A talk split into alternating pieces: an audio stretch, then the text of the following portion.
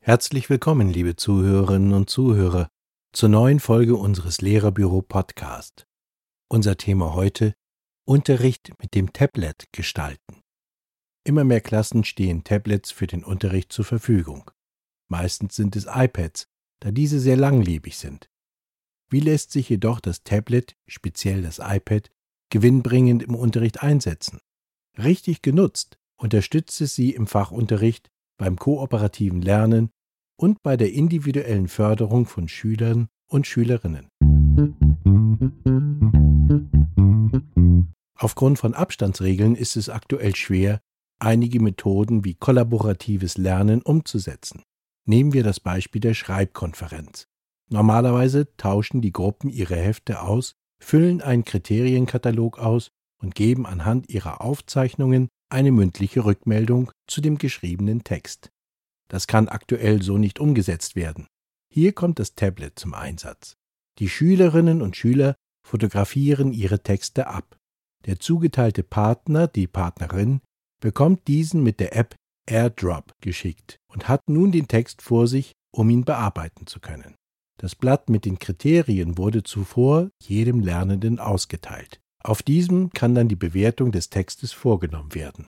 Wenn die Rückmeldung fertig ist, wird diese auch wieder per Foto und AirDrop an den Partner zurückgeschickt. Es fehlt zwar der mündliche Austausch über den Text, aber eine Rückmeldung kann so auf jeden Fall gegeben werden. Vor allem tut es auch den Kindern gut, wenn es eine persönliche Ansprache gibt. Arbeitsergebnisse aus dem Unterricht können ebenso abfotografiert und über einen Beamer mit oder ohne Apple TV gespiegelt werden. Unterrichtsmaterialien für den Einsatz auf dem Tablet finden Sie unter www.lehrerbüro.de. Schauen Sie doch gleich mal rein. Auch im Wechsel- oder Fernunterricht sind weiterhin kooperative und kollaborative Arbeitsformen wichtig. Diese müssen jedoch auch von der Lehrkraft überprüfbar und einsehbar sein. Hier bieten einige Apps von Apple gute Möglichkeiten, dass Lernende gemeinsam an einem Produkt arbeiten, die Lehrkraft jedoch den Arbeitsfortschritt mit beobachten kann. Nehmen wir zuerst die App Keynote.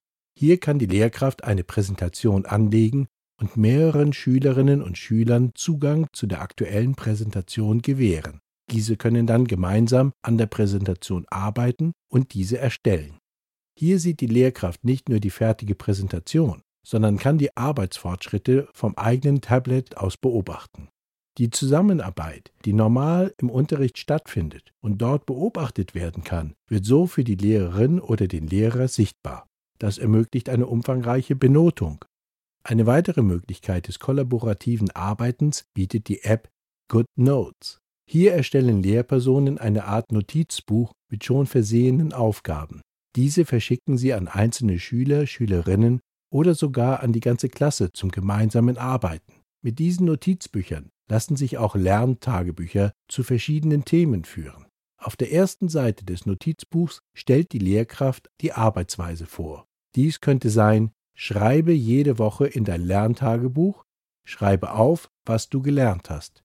Berichte, wo du Probleme hattest, du kannst auch erzählen, was dir leicht gefallen ist. Besonders schön ist es, wenn du noch ein persönliches Erlebnis mit uns teilen willst. Apropos kollaboratives Lernen. Hierfür empfiehlt sich auch eine digitale Pinnwand mit dem Padlet. Daran können mehrere Schulkinder und Gruppen mit unterschiedlichen Endgeräten parallel arbeiten. Padlet eignet sich dabei sehr gut für die Bündelung von Rechercheergebnissen. Auch das kostenfreie Tool ZumPad bietet die Möglichkeit, dass mehrere Personen von unterschiedlichen Geräten aus arbeiten. Änderungen sind für alle User, Userinnen in Echtzeit sichtbar. Sie arbeiten an einer Förderschule und möchten mit dem Tablet arbeiten?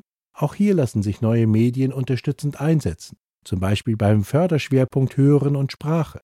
Kinder mit schwierigem Sprechverhalten brauchen besondere Motivation im Schulalltag. Vor allem motivierende Übungsformate sind hier gefragt, die einen sprachlichen Input erfordern und so mehr zu Sprechanteilen motivieren. Hier eignen sich vier verschiedene Apps. Erstens die App Free Candle. Damit blasen die Schulkinder auf dem Bildschirm eine Kerze aus. Das ist die erste Herausforderung, denn dabei muss schon ein gewisses Pustegeräusch erzeugt werden. Zweitens die App Talking Tom, bei der eine Katze mit verstellter Stimme alles nachspricht, was die Kinder vorsprechen. Ganz ähnlich funktioniert die dritte App Voice Changer, die das Vorgesprochene nach bestimmten Mustern verzerrt. Roboter, Schnecke, alter Mann etc. Die letzte App heißt 123 Tier und präsentiert interaktive Bilder, wobei das Kind das Reimwort findet und sagen muss, das zum letzten Bild passt. Ob Grundschule, Sekundarstufe oder sonderpädagogische Förderung. Bei der Anschaffung von Apps ist darauf zu achten, dass sie leicht zu bedienen und vielseitig einsetzbar sind. Besser mit einigen wenigen Tools und Techniken arbeiten, die diese Voraussetzungen erfüllen. Dann vermeiden Sie, die Schülerinnen und Schüler zu überladen. Die Pandemie hat gezeigt, dass wir kompetent werden müssen im Umgang mit den digitalen Medien. Richtig genutzt bietet das Tablet und die Vielzahl an Apps ein hohes Maß an Kreativität. So entstehen auch neue Möglichkeiten für unseren Unterricht. In den Show Notes finden Sie viele weiterführende Links, die Sie beim Unterricht mit dem Tablet unterstützen. Auf der Themenseite zu Apps und Tools erhalten Sie viele weitere Anregungen. Schauen Sie doch gleich mal rein. Das war Ihr Lehrerbüro Podcast mit Peter Kühn und einem Text der Lehrerbüro Redaktion. Vielen Dank fürs Zuhören und wir freuen uns auf das nächste Mal. Ihr Team vom Lehrerbüro.